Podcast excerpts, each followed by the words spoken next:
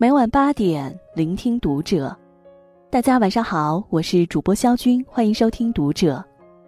今天晚间和您一起分享的文章来自作者牛油果。马伊琍首谈离婚后生活，和文章离婚一年悟出来的婚姻真谛。关注读者新媒体，一起成为更好的读者。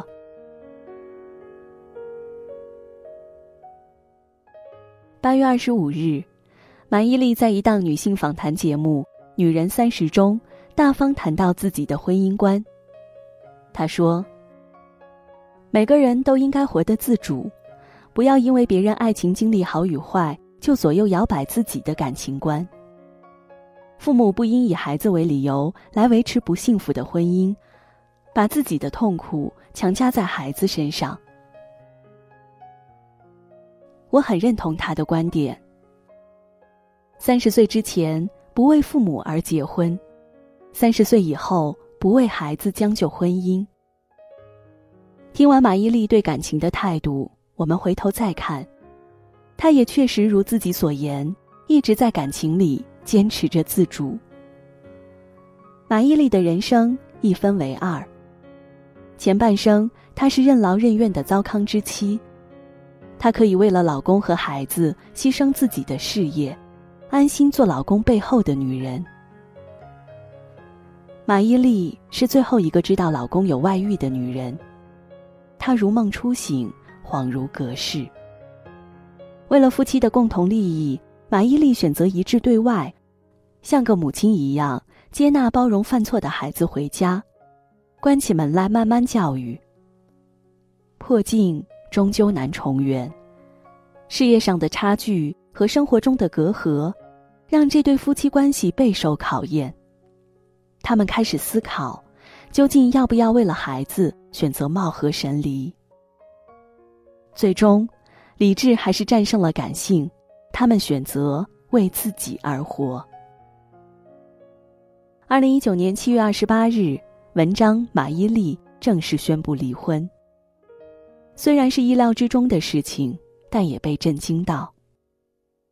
马伊琍比文章大八岁，当年马伊琍执意要嫁给文章的时候，马伊琍的闺蜜刘孜第一个站出来反对。当局者迷，旁观者清。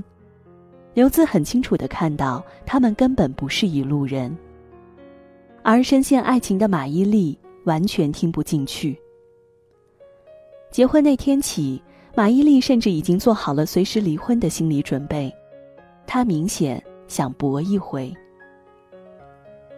虽然说，婚姻是一场赌注，但也不能完全抱着赌一把的心态。投机取巧的婚姻基础就不牢固。文章马伊琍结婚十一年，躲过了七年之痒，打败了婚外情，唯独逃不过拒绝沟通这座大山。所有婚姻的变质都是从拒绝沟通开始的。马伊琍好友向太也直言，他们是因为沟通的问题离婚。这让我想起王菲和李亚鹏当年离婚。李亚鹏的离婚声明里有句话说：“王菲已经很久没有理他了。”婚姻走到尽头的时候，最无辜的就是孩子。到底要不要为了孩子将就婚姻？我的答案是千万不要。首先，孩子在父母鸡飞狗跳的不幸婚姻中成长，会有恐婚心理。小 S 的女儿们过生日的时候，竟然天真无邪的许愿，这辈子永远不要结婚。孩子们是一张白纸，父母的生活质量对孩子们的影响最大。当孩子看见父母脆弱的婚姻生活，对心灵的伤害是不可逆转的。长大后，他没有安全感，会对婚姻产生消极抵抗。你看那些晚婚或者不婚的人，大多是在父母吵架声中长大。没有人告诉他应该如何处理，这就是原生家庭对孩子的影响。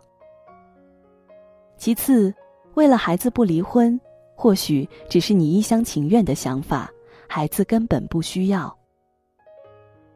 家长应该教会孩子，爱人之前先爱己，摆正心态，直面婚姻的问题。